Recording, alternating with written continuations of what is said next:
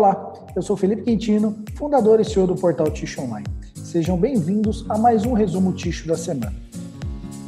Eu quero começar esse resumo Ticho dessa semana falando para vocês a respeito do Talk Ticho Especial Fabricantes que nós realizamos no início dessa semana.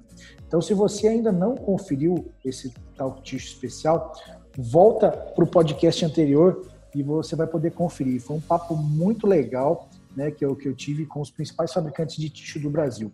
Uh, participaram desse, desse tal tixo Daniel Signori, que é diretor técnico da Mili, a Luciana Dobuchak, que é diretora comercial da Intel, o Vitor Coutinho, que é presidente da Carta Fabril, o Jeremias Viana, que é diretor de operações da Braswell, o Jorge Henrique, que é diretor da Lutepel, o Marcelo de Domênico, que é CEO da Gamapel, e o Fernando Pinheiro, que é CEO da Copapa. Então, se você ainda não conferiu esse tal especial com os fabricantes, volta um podcast anterior e confira que vale muito a pena. Outra notícia aqui é a respeito do programa de estágio da Softs, que a Softs está oferecendo vagas aí para o estado de São Paulo.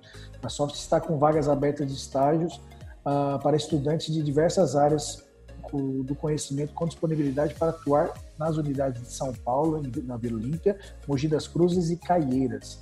A fabricante de tixo está em busca de novos talentos que tenham senso de responsabilidade e que gostem de desafio. Ainda sobre a Softs, a Softs doa 1.500 cestas básicas para pessoas em situação de vulnerabilidade. A empresa decidiu intensificar a sua agenda de ações sociais, levando em consideração o cenário de agravamento da crise econômica e da fome em virtude da pandemia. A Exit compra todas as ações da, ações da Asleo Care, depois que a Este anunciou no mês de fevereiro que havia firmado um acordo para adquirir 63,8% das ações restantes da empresa australiana de higiene, a fabricante sueca de tixo recebeu a informação de que os acionistas da companhia também aceitaram sua oferta. Então a Exit está tá fazendo as compras aí, eles ah, compraram uma fatia maior aí da, do Grupo Família, agora no mês passado, né, do Grupo Família na Colômbia, e agora na Austrália. A Exit está com com a carteira aberta e fazendo aquisições aí, ou terminando de fazer as aquisições de empresas que eles já tinham investido. A mega fábrica de celulose da Bracel poderá produzir até 3 milhões de toneladas anuais. As licenças emitidas pela CETESB mostram que o empreendimento é duas vezes maior do que originalmente planejado e anunciado pela companhia. Tem previsão de iniciar agora em agosto.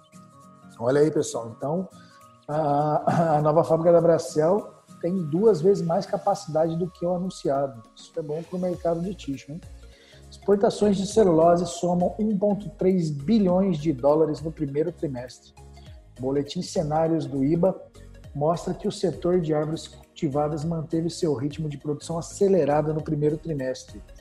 Isso tudo puxado aí pelo, pelo ritmo da China, né, de retomada da, da sua economia. Muito bacana e né? E os outros mercados também, que o mercado de tixo, né? Vem, vem aquecido aí do ano passado. Esse mês, ele, esse começo de ano, ele deu uma esfriada, mas ainda na Ásia está muito forte. Completando 80 anos, Irani atinge seu maior valor de mercado. Completando 80 anos da fundação, a Irani Papel e Embalagem atingiu na última semana o maior valor de mercado de sua história, 2,4 bilhões de reais.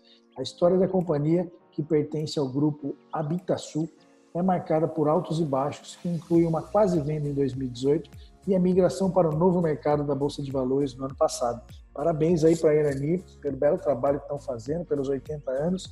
A Irani aparentemente se recuperou aí dos, dos últimos anos que, que tem passado muita dificuldade, estão, estão indo muito bem. Pessoal, essas foram as principais notícias da semana. Eu espero que você tenha um ótimo final de semana, que fique bem, fique seguro e nos vemos na próxima semana. Um abraço, tchau, tchau.